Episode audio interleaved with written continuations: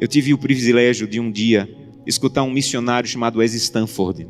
Ele passou uma parte da sua vida ajudando a igreja na Etiópia, que por 17 anos esteve sobre o regime comunista. As igrejas foram lacradas, pastores foram presos, muitos foram mortos. E esse missionário saía da América do Norte e ia para a Etiópia tentar ajudar os irmãos que se reuniam escondidos nas catatumbas, nas florestas.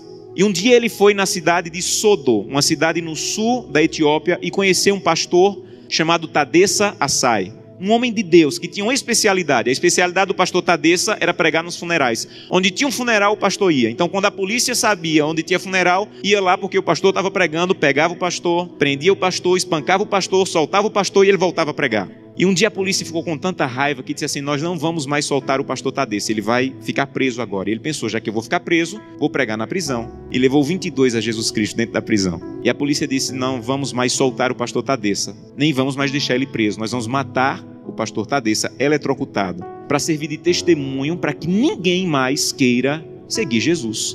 E anunciaram na cidade: amanhã, às 9 horas da manhã, o pastor Tadessa vai morrer eletrocutado. Mas eles não tinham cadeira elétrica. E eles chamaram as pessoas para o centro da cidade, para a praça da cidade, pegaram os fios desencapados, amarraram o pastor Tadeu, uma multidão veio assistir, deram um minuto para o pastor Tadeu orar, começaram um discurso contra o cristianismo, puxaram a chave para a corrente elétrica passar e matar o pastor. Houve uma explosão, fumaça e faísca para todo lado, a corrente elétrica não chegou e o pastor não morreu. Desamarraram o pastor e disseram: Vão para casa, um eletricista vai consertar a gambiarra e amanhã, nessa mesma hora, o pastor Tadessa morre. E o pastor Tadessa pensou: já que eu vou morrer amanhã, vou passar a noite em oração. E voltou para a cadeia e passou a noite em oração. No outro dia, a mesma coisa. A multidão veio, amarraram o pastor Tadessa, alguém havia passado o dia tentando consertar, puxaram a chave, explosão de novo, fumaça e faísca, a corrente elétrica não chegou. E a multidão começou a apertar tanto, fazer tanto barulho, que a polícia ficou temerosa, desamarrou o pastor e disse assim: vai embora, vai embora daqui. E esse missionário estava lá, e disse que acompanhou o pastor Tadessa e disse assim: Pastor Tadessa, o que é que o senhor vai fazer? Um homem que passou duas vezes pela morte, o que é que o senhor vai fazer? E disse assim: Tem um funeral e eu soube que tem um funeral, eu vou lá pregar. E ele disse assim: Pastor Tadessa, eu represento milhares de cristãos na América e nós estamos orando muito por vocês. E disse que o pastor Tadessa se virou, ficou com o rosto sério e disse assim: Vocês na América estão orando por nós, aqui na Etiópia? Então volte para a América e diga que nós é que estamos orando por vocês. E ele falou: Mas por que vocês estão orando por nós se vocês é que estão sendo perseguidos, pastor? E ele falou: Irmão, ninguém na Etiópia acorda sem pensar. Nenhum cristão na Etiópia acorda sem pensar. Hoje pode ser meu último dia de vida.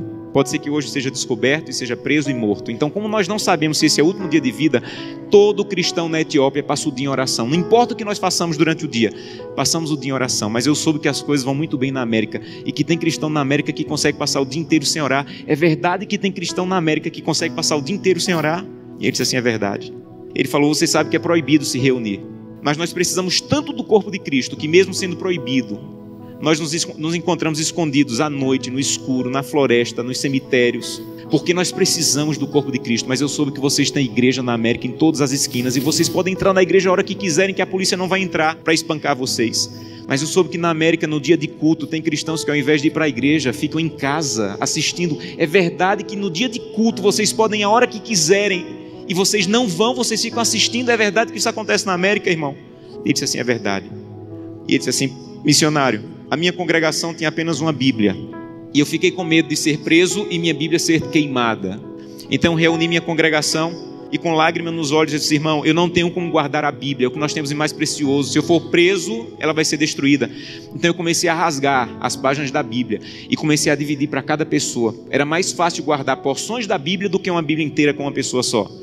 E quando eu estou à noite pregando, no escuro, no meio do meu sermão, eu digo, eu preciso de Isaías 53. E alguém lá do escuro começa a recitar do fundo do coração aquela página que ele levou rasgada para casa e decorou. Mas eu soube que na América vocês podem ter 8, 10 Bíblias em casa. E eu soube que tem cristãos na América que, apesar de terem 8, 10, Bíblias em casa, passam uma semana sem ler a Bíblia. É verdade? E ele disse assim: é verdade. Nós é que precisamos de oração. Meus irmãos, urgentemente precisamos de oração. Porque cantamos breve, Jesus voltará levantamos a mão no apelo dizendo assim: Eu quero voltar para o céu para ser dono de tudo.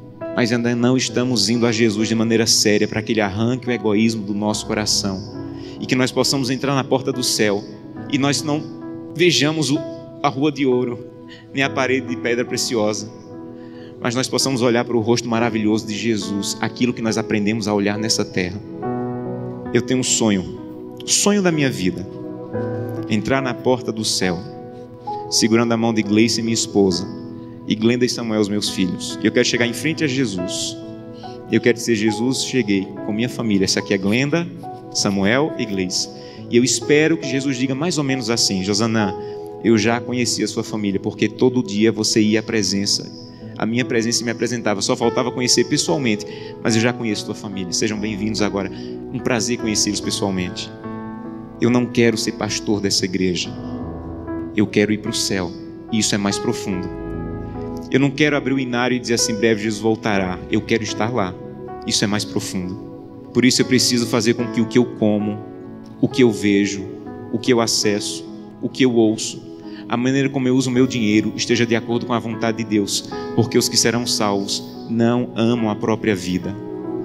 Que Deus te abençoe de maneira profunda, para que o primeiro fruto da fidelidade, a transformação do teu caráter, esteja de maneira real acontecendo em tua vida.